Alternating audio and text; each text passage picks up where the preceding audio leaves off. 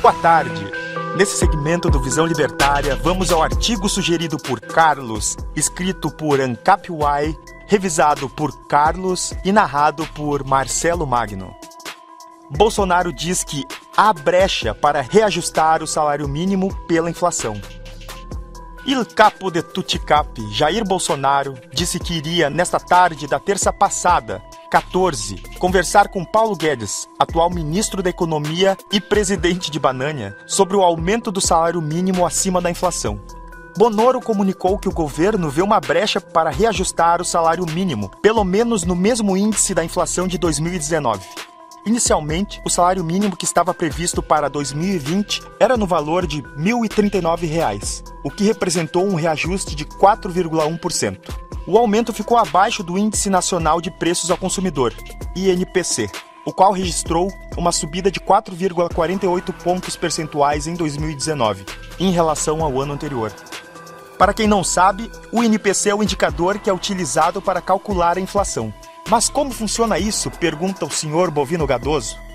Ora, de um jeito que seja fácil entender, o INPC é calculado usando os preços dos produtos disponíveis para consumo nas lojas. Não são todos os produtos, obviamente, mas é tirada uma amostra significativa. Aí é só avaliar a taxa de variação entre NPCs de um mesmo período, usando como valor inicial o INPC do início do período e como valor final o INPC do fim do período. Com isso, você obtém o valor da inflação durante esse período. O Ministério da Economia informou que, se Bonoro autorizar, o valor da produtividade marginal mínima, digo, o famigerado salário mínimo, iria para R$ 1.045. Nessa conta não entra só o reajuste do INPC deste ano, como também o repasse do resíduo de 2018. Resíduos seriam o percentual de aumento do ano anterior que não foram repostos no salário mínimo na época. Pois é, galera. Presumo que nesse canal todo mundo que está assistindo já entende que o salário mínimo ideal seria zero. Não só a existência de tal lei é um absurdo ético e moral, visto que o governo está impondo restrições em relações completamente voluntárias entre dois indivíduos, que nada lhe diz respeito, como também um absurdo econômico, visto que tal lei acaba por prejudicar justamente a parte que se propunha a ajudar. Se você não está informado no como ou no porquê que tal lei prejudica o trabalhador, então assista o nosso vídeo Salário mínimo ajuda o trabalhador? Um excelente vídeo que explica, em conceitos simples, as consequências econômicas do salário mínimo. Bom, a questão agora é: por quê? Por que é que Bonoro está querendo ver se dá para aumentar o salário mínimo? Seria ele, assim como todo o resto de sua equipe, um analfabeto econômico? Ou seria ele um simples demagogo? Provavelmente ele é ambas as coisas, afinal, ele é um político. E olha, nunca se surpreenda com a incompetência de um político, a qual pode chegar a níveis estratosféricos. Nunca se esqueça que a principal desculpa do Estado para justificar a sua existência e, portanto, justificar o roubo que ele pratica contra você é ter de resolver os diversos problemas da sociedade. O Estado só esqueceu de falar para você que é ele quem cria boa parte desses problemas. E a outra parte, ele impede que pessoas os resolvam. Uma coisa que muitos ANCAPs não entenderam é que, ao contrário de um movimento econômico empreendedorial que se propõe a monetizar a solução de problemas, o Estado quer justamente, por conta de ser um movimento político, monetizar a existência do problema em si. Atenção agora, meu caro senhor Bovido Gadoso.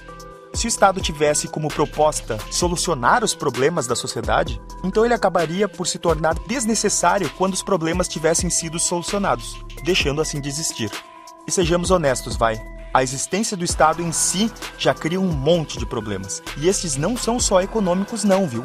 A noção de que alguns indivíduos podem viver às custas de outros e ainda mandar na vida deles é, no mínimo, repugnante e preocupante. É como diz o ditado, né? Rir para não chorar.